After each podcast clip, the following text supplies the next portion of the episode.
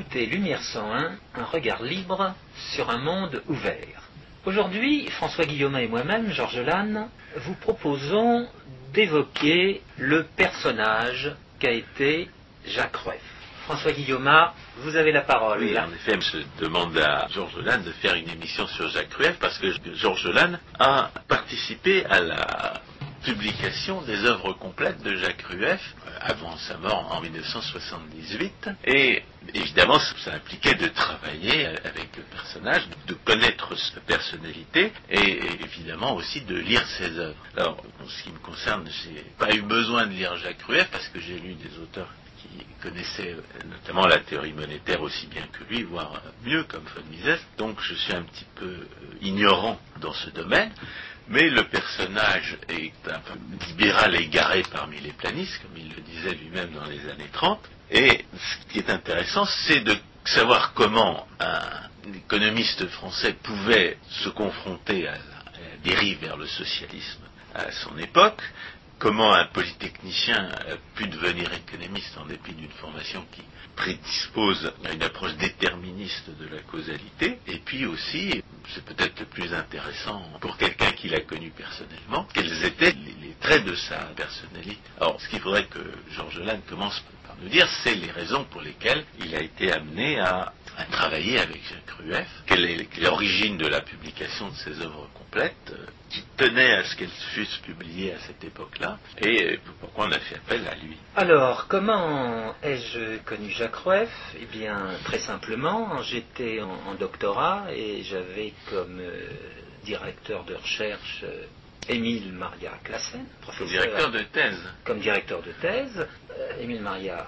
Classen, professeur à Paris 9 Dauphine. Et un jour, il me dit euh, Jacques Rueff voudrait mettre à jour une euh, étude qu'il a faite dans la décennie 1920 et qui revient à l'ordre du jour puisque c'est une étude sur les relations qui peuvent exister entre le chômage et l'assurance chômage. Il se trouve que j'ai lu cette étude parce que quand je faisais des recherches sur l'inflation à Sciences Po, c'est d'ailleurs un des textes qui m'ont donné l'illusion de comprendre la théorie keynésienne, parce qu'il donnait à la théorie keynésienne plus de rationalité qu'elle n'en avait, en l'accusant d'être un inflationnisme à court terme. Alors à l'occasion de cette mise à jour, qui était plus qu'une mise à jour, parce qu'il avait fait cette étude d'une part en 1925, puis en 1932, non pas à propos de la France, mais à propos de l'Angleterre. À l'époque, il était à Londres. Où il était à Londres comme attaché financier à l'ambassade de France. Et il m'a dit, bah, je serais intéressé par euh, voir ce que cette relation euh, donne en France. ça voulait dire que Émile Maria Classen avait des relations personnelles. Absolument.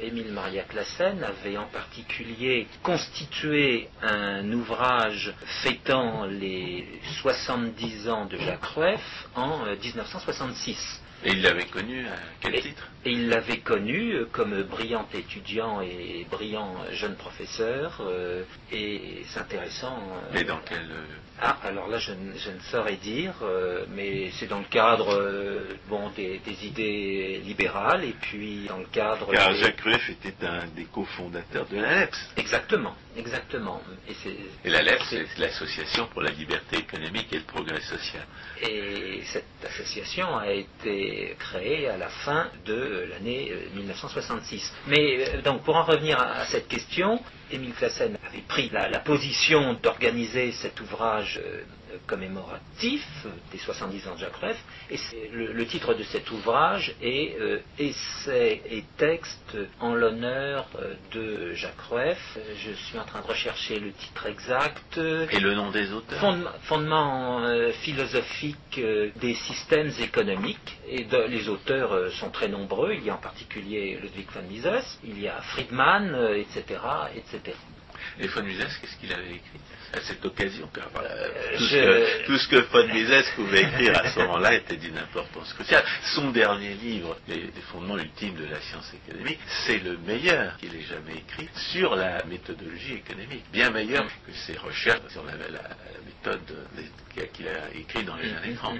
À l'instant, je ne peux pas dire, je ne m'en souviens pas. Mais revenons à cette euh, relation chômage-assurance-chômage, euh, qui est importante, et je vais donner le nom sous laquelle laquelle elle a été à la fois euh, connue en France à un moment et elle a été attaquée, c'était ce qu'on appelait la loi de Rueff. Et en À particulier. l'époque, il y avait 10% de chômage en Grande-Bretagne. Oui, oui, oui, oui. Et à la fin Jacques de. Attribuait à juste titre d'ailleurs ce taux de chômage à l'indemnisation du chômage qui faisait que les gens allaient travailler de deux, heures par- deux jours par semaine et puis après ils se mettaient au chômage Exactement. pour les trois jours qui suivaient. C'est un problème qu'on a appris à bien connaître en France depuis que l'assurance Sauf chômage. que vous ne pouvez pas rentrer et sortir de cette assurance chômage avec cette désinvolture. C'est certain.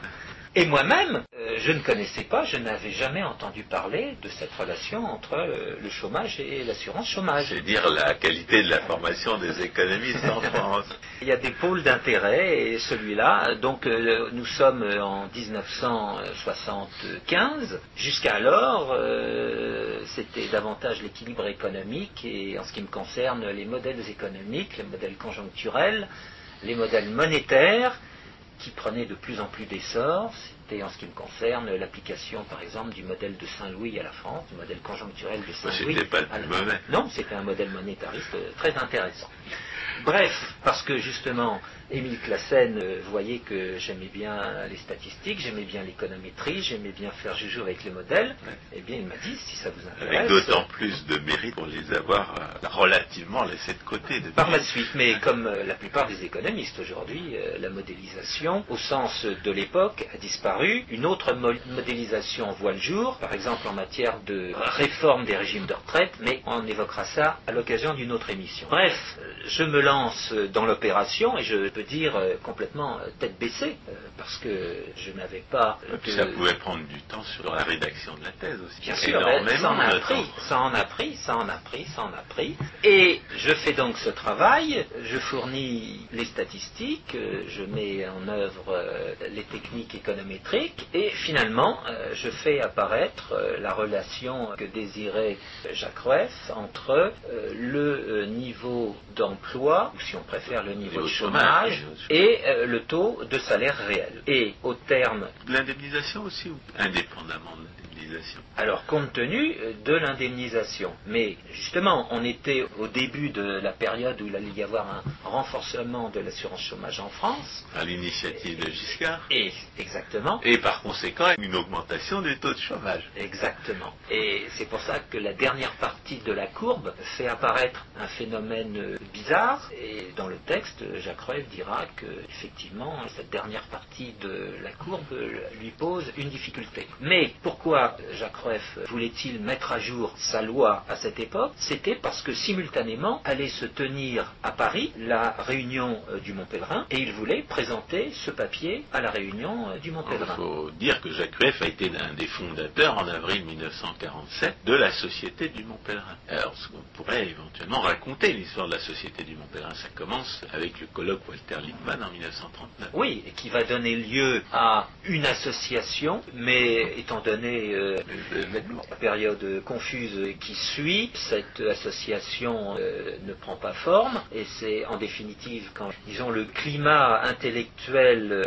redevient serein que certains libéraux décident de se rencontrer. de- Et la première de leurs réunions sera au Mont Pèlerin, qui est pas loin de Vevey. Euh, pas loin du lac Léman. au-dessus du lac Léman. Et entre-temps, Hayek a publié La route de la servitude, qui a eu un certain succès parce que une version abrégée a été publiée par le Reader's Digest aux États-Unis, et avec laquelle d'ailleurs euh, Keynes s'était déclaré en accord, euh, avant de mourir d'ailleurs. Oui, parce que Keynes meurt en 1946. Voilà.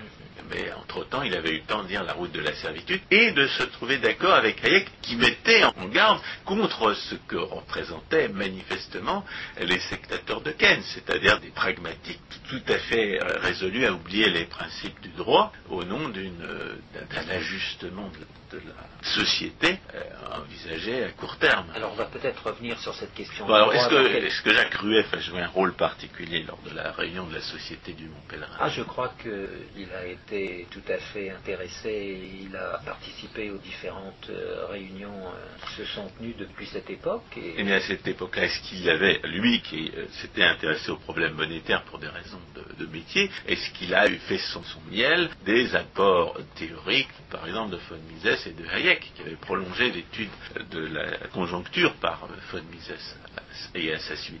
Non, je me rends compte que Jacques Rueff, comme beaucoup d'économistes français, pour ne pas remonter très haut dans l'histoire euh, des gens comme Jean-Baptiste C ou comme Frédéric Bastiat, étaient individualistes et faisaient leurs euh, recherches euh, de façon personnelle et cela se traduit dans le vocabulaire qu'ils utilisaient. Jacques Rueff avait son vocabulaire, avait ses concepts et certaines fois il avait des difficultés avec d'autres économistes qui s'intéressaient à ce qu'il faisait parce qu'ils ne comprenaient pas euh, ces concepts. il y a deux manières de faire des recherches personnellement.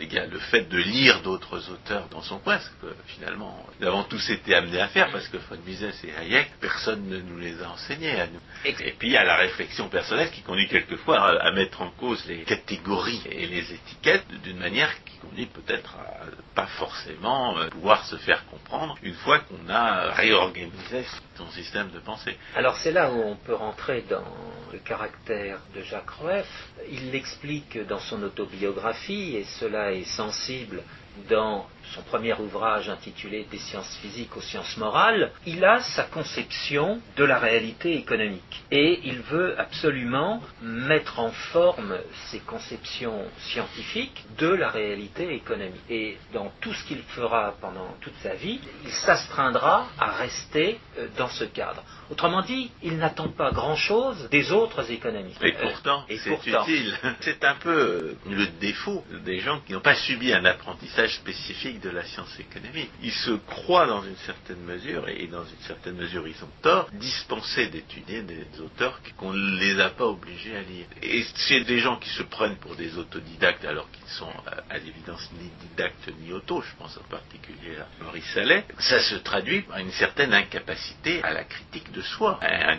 défaut dans la rigueur scientifique. Ils ont confiance dans les principes philosophiques ou dans les principes méthodologiques qu'ils connaissent et ils vont essayer tout seuls d'appliquer ces principes et d'arriver à, quelque chose. Le problème, c'est que quand on a une formation d'ingénieur, on est persuadé que toutes les sciences sont expérimentales.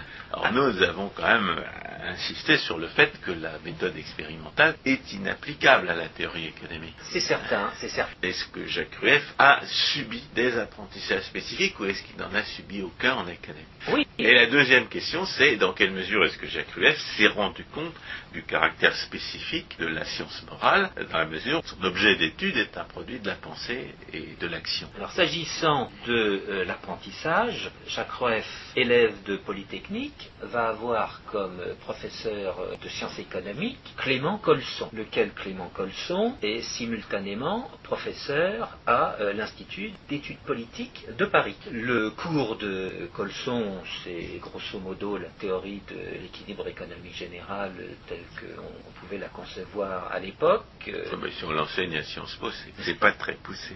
Elle était. Et à juste titre d'ailleurs, car ça ne sert pas à grand chose. Mais sinon à démontrer la loi de Anvers que les théoriciens de l'équilibre général n'ont jamais fait. Bref, ces connaissances sont celles que lui a donné Clément Colson, mais à cela euh, va s'ajouter que euh, Jacques Rueff s'entend bien avec ce professeur et ce professeur va lui proposer de faire des cours justement à l'Institut d'études politiques euh, quelques années plus tard. Parallèlement à cela, Jacques Rueff s'intéresse beaucoup au développement des statistiques à l'époque et il est amené à s'intéresser aux fluctuations du taux de change, c'est-à-dire en fait des prix des monnaies en or. Mais à l'époque, elles, sont, déterminées par des décisions gouvernementales catastrophiques. Les dévaluations, décisions politiques, euh, controversées, dans un système où le principe c'est quand même que les taux de change ne varient pas. Nous sommes à l'époque euh, de la fin de la guerre 1914-1918 euh,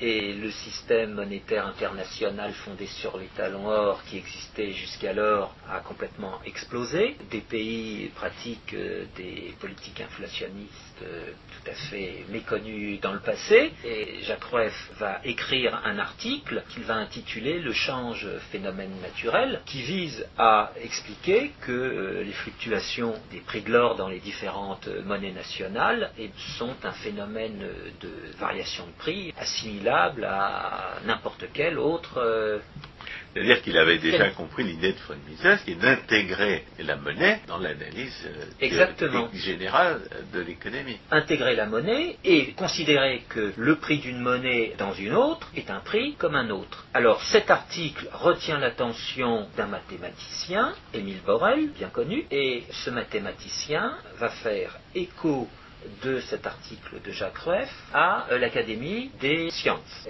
De fil en aiguille, Jacques Rueff est considéré comme un statisticien très intéressant et on arrive à l'époque où à Paris va se créer ce qu'on appelle aujourd'hui l'ISUP, l'Institut de statistique de l'Université de Paris. Et Jacques Rueff va avoir un cours dans cet institut, cette promotion peut-on dire, a comme point de départ justement Émile Borel, qui a apprécié son travail en matière de change, et il veut que euh, Jacques Rueff fasse des cours à l'issue. C'est ainsi que d'un côté, Jacques Rueff va faire des cours à l'issue, et de l'autre côté, à l'Institut d'études politiques. Bien. Et tout cela nous situe au début de la décennie euh, 1920. Et c'est comme cela que Rueff va renforcer, disons, ses, connaissances. Euh, En tant qu'ancien élève de l'école polytechnique, il n'y avait pas une affectation à envisager en, en raison de son rang de sortie, ou est-ce que ça n'a pas eu d'incidence sur ses choix de carrière? Alors, euh, la période est, est assez troublée. Euh, quel a été son corps de sortie? Euh, bah, Je pense que c'est l'inspection des finances, qu'on appelait autrement à l'époque, C'est-à-dire qu'il y avait des postes à l'inspection des finances pour les, Exactement. pour les polytechniciens. puisque l'ENA n'existait pas à l'époque, euh, que l'ENA ne sera créée qu'à la fin de la guerre de 39-45. Donc, euh, c'est éventuellement à ce titre qu'il se retrouve attaché financier à l'ambassade de Londres. Alors ça c'est plus tard, c'est à la fin de la décennie Hein euh, 1920, oui, qu'il va avoir ce poste d'attaché financier. Entre-temps, il aura donc fait l'inspection euh, générale des finances et il deviendra à un moment conseiller de Raymond Poincaré dans la période euh, 1926-1928, époque où le franc va recouvrer sa parité or officielle, où le franc sera convertible en or. Et à la suite de ce passage comme conseiller au cabinet Poincaré, oui, Jacques Rueff va devenir euh, attaché financier à euh, l'ambassade de France à Londres. Et c'est là qu'il va rédiger cet article sur le chômage. Exactement. Et il va rédiger cet article sans mettre son nom. Il y aura des croix qui remplaceront son nom parce que euh, À devoir de l'époque, on réserve. prenait au sérieux le devoir de réserve. Exactement. Alors revenons à cet article sur lequel vous avez travaillé ensemble. Alors il paraît quelque part, il- Il est paru alors d'une part dans les actes de la conférence de la Société du Mont Pèlerin et il va paraître aussi dans le journal Le Monde Voilà. sous la forme de deux articles. Et on peut le voir d'ailleurs sur le blog euh, Principe de sciences économiques. C'est ça, exactement, je l'ai repris. Euh, C'est Le Monde de janvier ou février 1976 euh, qui, in extenso, euh, reprend ces articles dans lesquels eh bien, Rueff fait apparaître d'une part cette relation entre chômage et, Salarié. disons, salaire réel et pouvoir d'achat des salaires, puisqu'on on revient aujourd'hui à cette notion. C'est-à-dire déjà en réfutation de l'inflationnisme qui allait nous donner cette période d'inflation des années Alors, 70. Justement, alors c'est- c'est le, le fond de cet article, c'est aussi de mettre en garde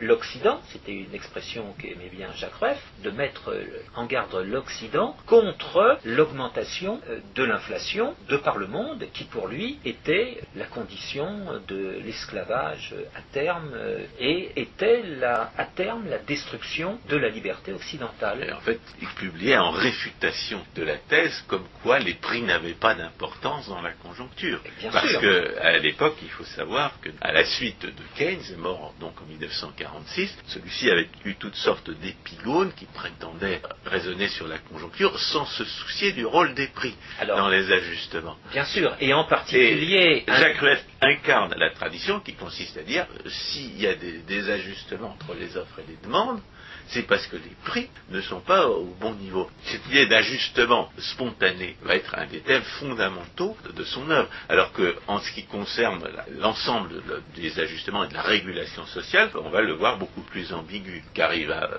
affirmer, euh, faussement selon nous, la nécessité d'une régulation par les hommes de l'État. On va y venir dans un instant, mais je voudrais reprendre Oui, Donc, restons à vos relations ce que- personnelles, ce parce que, que c'est ce qui m'intéresse le plus. Oui, oui, non, mais ce que vous dites, quelle l'alternative à l'époque, c'est ce que certains appellent la courbe de Phillips. Voilà. La courbe de Phillips, selon laquelle il y aurait pour euh, les gouvernements une alternative entre euh, chômage et inflation. Et d'une part, Rueff s'oppose à cette... Consistant à dire, si vous faites plus d'inflation, vous aurez moins, de chômage. chômage, Si et vous faites moins d'inflation, vous aurez plus de chômage. Et on réfute ce raisonnement en disant, le chômage est un désajustement entre les offres et les demandes. Il traduit le fait que les salaires pratiqués sont trop élevés par rapport à ce qu'ils devraient être pour ajuster les offres et les demandes. Et par conséquent, l'inflation n'est qu'un moyen de tromper les salariés sur le véritable pouvoir d'achat de leur rémunération. C'est un moyen d'abaisser artificiellement le salaire euh, qui leur est réellement versé. Et c'est uniquement parce que l'inflation abaisse leur rémunération et dans cette mesure-là que ça fait diminuer le chômage. Exact. Alors évidemment, c'est un raisonnement grossier, c'est un raisonnement qui constitue déjà un immense progrès par rapport à ce qu'on enseignait à l'époque, mais il faut savoir que dans les années 30, les théoriciens de la conjoncture, les théoriciens monétaires de la conjoncture, à la suite de, de von Mises, de Wicksell et de Hayek, étaient allés beaucoup plus loin dans l'étude des, des désajustements entre les offres et les demandes sur l'ensemble des marchés, pas seulement sur le marché du travail. Et d'attribuer ces désajustements à la politique monétaire par-dessus le marché. C'est-à-dire que l'inflation n'était pas la solution au problème, mais la cause du problème. On va venir dans un instant, je voudrais dire encore un mot sur cette courbe de Phillips. La courbe de Phillips, au départ, ce n'est simplement qu'un modèle statistique avec aucune théorie euh, pour euh, l'asseoir. Oui. Ça ne tient en aucune façon. Oui, mais Même malheureusement, statistiquement, ça ne même, tient pas. même statistiquement. Et le premier à justement euh, avoir euh, mis les, les statisticiens euh, le nez dans ce qu'ils ne voulaient pas, c'est Milton Friedman qui a fait apparaître que peut-être qu'à court terme il y avait des courbes de Phillips, Oui, en mais à sur long les terme, de l'inflation. On ne trompe pas indéfiniment les ouvriers. Mais c'est ce que disait Jacques Rueff.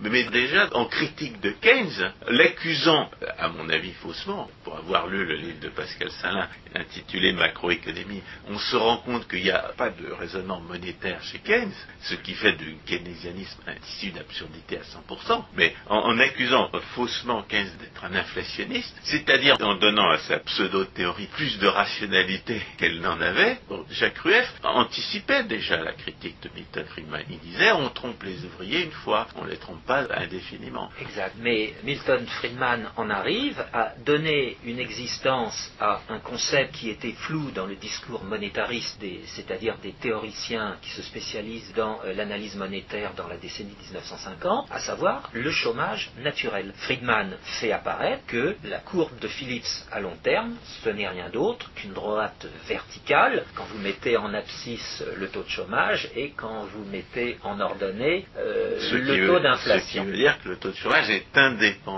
Exactement. la- de l'inflation Exactement. à long terme. Bon, euh, néanmoins, aujourd'hui, on continue euh, à entendre euh, des politiciens et des, paraît-il, économistes parler de cette courbe de Phillips. En fait, on a remplacé la notion de taux, taux de chômage naturel par taux de chômage dans des conditions d'inflation non accélérées. Car Oui. euh, le taux de chômage naturel, ça peut vouloir dire toutes sortes de choses. En réalité, taux de chômage naturel, ça voulait dire taux de chômage indépendamment de politiques monétaires visant à le réduire. Exact. Et, surtout qu'il n'y a pas euh, cette alternative entre euh, plus d'inflation et moins de chômage et et comment cet article est-il reçu Que finalement, les, les politiques à la Giscard font comme si euh, Jacques Rueff n'avait rien dit? Eh bien- elles, vont, elles vont effectivement augmenter l'inflation et le chômage, les politiques à la Eh bien, je Giscard. dirais, comment est-il reçu? Il est reçu par euh, les lecteurs du Monde, qui le lisent, euh, comme toujours, euh, avec grand intérêt, mais dans la foulée, Le Monde va publier des articles à propos de la régulation. Et, euh, ah, de Jacques Rueff. Non, d'autres, d'opposants à Jacques Rueff. Ah oui, mais c'est- il Toujours y a une soi-disant école de la régulation en France, Exactement. qui est inconnue au bataillon euh, dans le reste du monde. Et c'est d'ailleurs un- ça arrive souvent pour les Mm. soi-disant économistes à la française. C'est un dénommé Barrère qui justement va publier un article, euh, un ou plusieurs, bon j'ai eu l'occasion de mettre le- la main sur euh, un article qui va euh, faire apparaître la régulation et que loin les thèses de Jacques Rueff, ce qu'il n'évoque pas, il faut qu'il y ait une une régulation, ce qui permettra au monde occidental d'avoir une croissance stable et... Mais, mais en réalité, si Jacques Rueff se trompait sur la régulation sociale, c'est dans la mesure où il partageait les erreurs de la soi-disant école de la régulation. Parce que si on examine les conditions de la régulation sociale, qu'est-ce que ça veut dire? Ça veut dire que les gens ont la bonne information et, et qui sont au bon endroit pour prendre les bonnes décisions. Or, ce que nous avons, nous, démontré en parlant d'irresponsabilité institutionnelle, c'est que les hommes de l'État n'ont pas intérêt à connaître les effets de leurs actions et que par conséquent, ils ne les connaissent pas. Et en développement, c'est-à-dire en faisant la théorie de l'illusion fiscale, on se rend compte qu'ils sont les plus mal informés et qu'en qu'en outre, ils détruisent l'information chez les autres. En d'autres termes, euh, pour que la régulation sociale existe, il faut que les gens soient responsables, c'est-à-dire que les hommes de l'État n'interviennent pas. Alors, à ce propos, on peut souligner euh, une partie de la vie de Jacques Rueff. Nous étions là en 1976.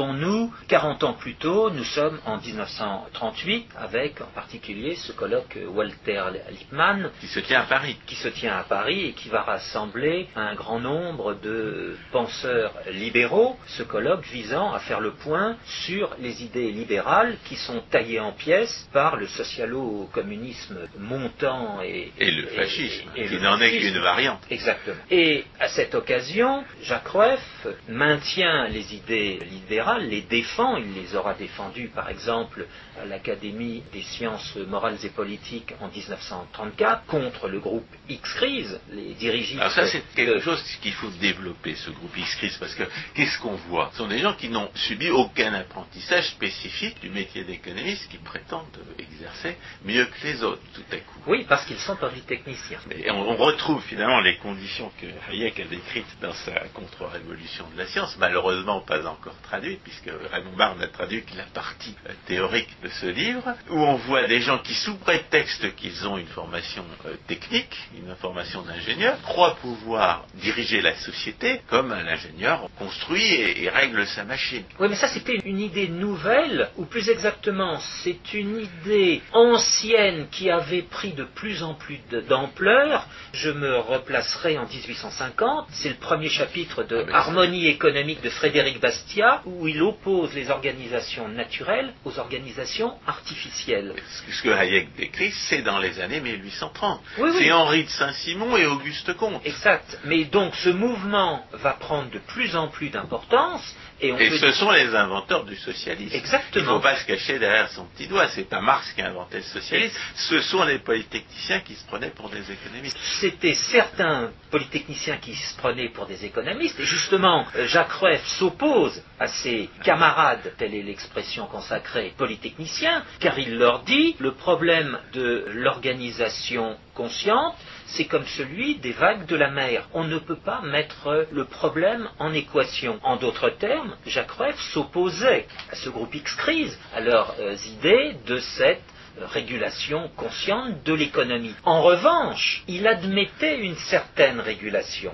Parce qu'il avait compris très profondément que l'ajustement entre l'offre et la demande ne pouvait se faire que par les prix. Voilà. Mais il admettait que les hommes de l'État interviennent pour manipuler les conditions de l'offre et de la demande. Exactement. Alors c'est pour ça, il considérait qu'il y avait deux types de régulation, de- deux types de réglementation. Les réglementations qui portaient sur les prix, les réglementations qui portaient sur euh, les quantités. Il s'opposait aux réglementations qui portaient sur les prix. En revanche, il n'était pas opposé aux réglementations qui portaient sur les quantités, mais à une condition qui le plus souvent est oubliée, c'était que l'autorité qui réglementait les quantités, à savoir l'État, n'ait pas un budget en déficit ni en excédent. Il fallait que l'État ait un budget en équilibre. Là, il s'agissait d'une discipline a priori, parce qu'il n'y a pas de raison économique pour qu'il en soit ainsi. C'est pour empêcher les hommes de l'État de faire des bêtises, en sachant que sans ce garde-fou, ils vont forcément les faire, ces bêtises-là. Bien sûr. C'est Et- un peu comme von Mises qui recommandait qu'on interdise la création monétaire au-delà de ce qui avait déjà été fait jusqu'au moment où on allait changer.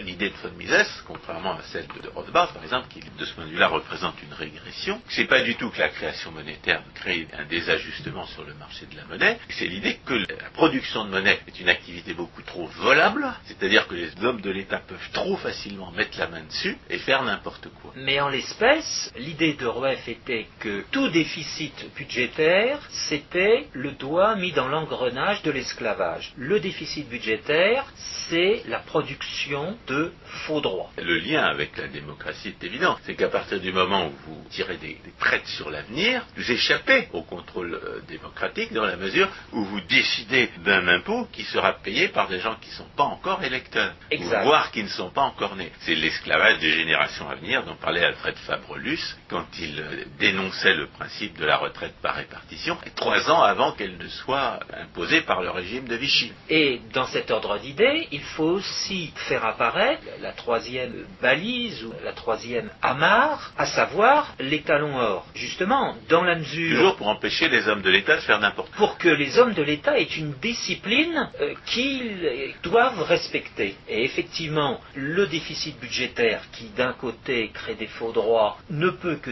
déstabiliser de l'autre côté le prix de la monnaie nationale en or. Alors, euh, de ce point de vue-là, moi, ce qui m'intéresse, euh, Georges puisque vous avez travaillé avec lui, c'est est-ce que vous avez eu l'occasion de discuter du fond de ses écrits au moment où vous compiliez ses œuvres complètes? Et, d'abord, la première question qui se pose, c'est une fois que vous avez eu écrit cet article sur le, le chômage, qu'est-ce qui vous a conduit à aller au-delà et à participer à cette euh, compilation des œuvres complètes Eh bien, c'est un, un gentil Américain qui était passionné par euh, ce qu'écrivait euh, Jacques Rueff en matière monétaire, qui a voulu faire la publication de ses œuvres complètes. Et dans le cadre de ce travail que j'ai fait avec le professeur Classen, j'ai été en particulier chargé d'archiver tout ce que Jacques Rueff avait écrit durant sa vie sachant que Jacques Rueff était quelqu'un qui gardait tout. Autrement dit, je me suis vu manipuler euh, des documents de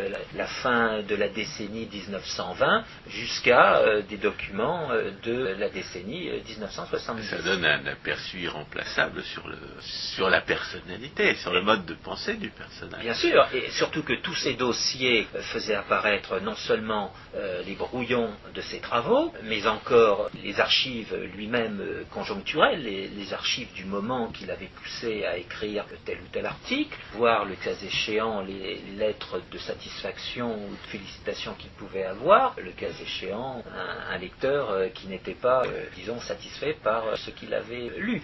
Mais, mis à part ce côté, il faut voir que dans la décennie 1970, euh, le moment où je connais bien Jacques Rueff, nous sommes donc en 76-77, le phénomène qui l'obsède, c'est le phénomène de l'euro-dollar. Alors, euh, quand je dis euro-dollar aujourd'hui, qu'il n'y ait pas d'ambiguïté, c'est pas l'euro tel qu'on le connaît aujourd'hui, mais c'était ces avoirs en dollars qui étaient placés en Europe et qui allaient Ou dans le reste du monde. ou dans le reste du monde, et qui échappait en conséquence à la réglementation américaine, qui échappait à la fiscalité américaine, et qui permettait que en Europe, eh bien, il y ait la circulation, peut-on dire, d'une monnaie parallèle aux monnaies nationales qui pouvaient exister. Et ça lui paraissait contestable, voire nuisible. Oui, alors non seulement contestable, non seulement nuisible, mais Parce que ça pouvait servir éventuellement de base pour, pour une création monétaire ultérieure. Mais euh, c'est une question de politique monétaire, ça. C'était une manière d'échapper aux disciplines de l'État mort qui avait finalement disparu. déjà. Exactement, qui avait disparu en 1971, mais nous étions justement dans une expérience nouvelle, puisque l'étalon or n'existait plus, puisque euh, le dollar était désormais inconvertible, et qu'il y avait en Europe ce développement de ce qu'on appellera cette base d'euro-dollar, d'euro-monnaie, dans laquelle Jacques Rueff voyait le moteur de l'inflation mondiale. Ce qu'il faut rappeler, c'est que l'appellation d'euro-monnaie euh, n'a strictement rien à voir, encore une fois, avec l'euro qu'on nous a imposé à l'issue du traité de Maastricht. C'était tout simplement dû au fait que les premières banques à avoir conservé des avoirs en, dollars, c'était la Banque commerciale de l'Europe du Nord, qui euh, avait pour euh, dénomination raccourcie Eurobank.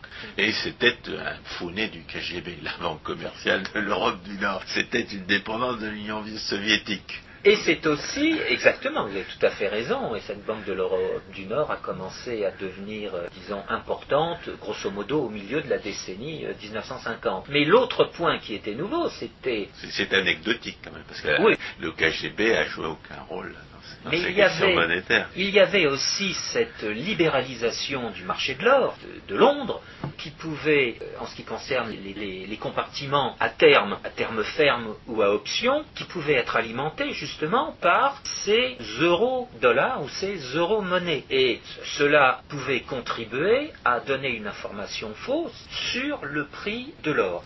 Et simultanément, et ça il ne faut pas l'oublier, en relation avec euh, ces euro-monnaies, eh bien, vous aviez l'augmentation du prix du pétrole qui s'était fait connaître en 1974 et qui allait euh, euh, se refaire connaître en 1978. Qu'on présentait faussement comme la cause de l'inflation. l'époque. Exactement, exactement. Alors, euh, Jacques Rueff, finalement, son obsession pour les euro-monnaies n'avait pas véritablement de fondement. Mais il avait raison de, de craindre la- l'inflation qui s'est effectivement produite. Exactement. Non, mais il voulait, il voulait travailler dessus. Et c'était son dada, et il étudiait la situation, il essayait, il essayait simplement de mettre le doigt sur les flux de- d'euro-monnaie, et les statistiques à l'époque ne donnaient pas de chiffres. Euh, La banque qui aujourd'hui est chargée euh, à l'échelon mondial ou qui a pris cette spécialisation, c'est ce qu'on appelle la banque des règlements internationaux, eh bien à l'époque, vraiment pas faite pour ça au départ. qui n'était pas faite pour ça au départ, puisqu'au départ elle était faite